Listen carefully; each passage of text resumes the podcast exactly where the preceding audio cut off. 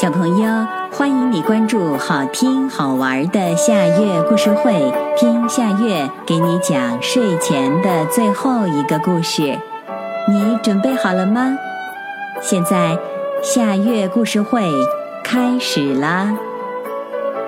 小水壶迷路，有一把小水壶，天天爱喝水，天天爱洗澡。这一天，小水壶洗完澡出去玩了，玩着玩着迷了路，找不到家了。一辆小车开过来，说：“小水壶，我送你回家吧。”小水壶问：“你知道我的家住哪儿吗？”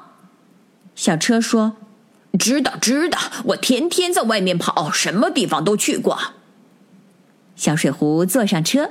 小车开得飞快飞快，看见红灯也不停。糟糕，车翻了！小水壶被扔出去好远。小水壶过来一瞧，小车的轮子掉了一个，开不走了。小水壶说：“还是我先送你回去吧。”天下起雨来，小水壶推呀推呀。一口气把小车推回了家，帮小车洗了澡，把小车的轮子安上。小车感到很不好意思，本来自己是送小水壶的，结果第二天天一亮，小车就很精神地说：“小水壶，这次该我送你回家了。”小水壶跳上车，小车开得很慢很慢。不久就把小水壶送到了家。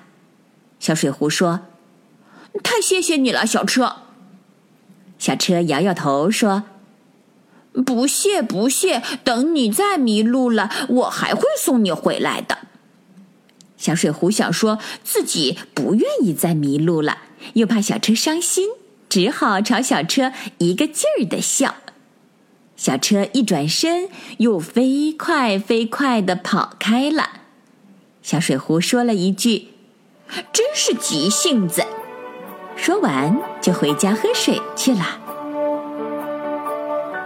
小朋友，这个故事的名字是《小水壶迷路》，这也是今天的最后一个故事。现在到了该睡觉的时间，好好的睡一大觉，做个美梦。我们明天再见啦，晚安。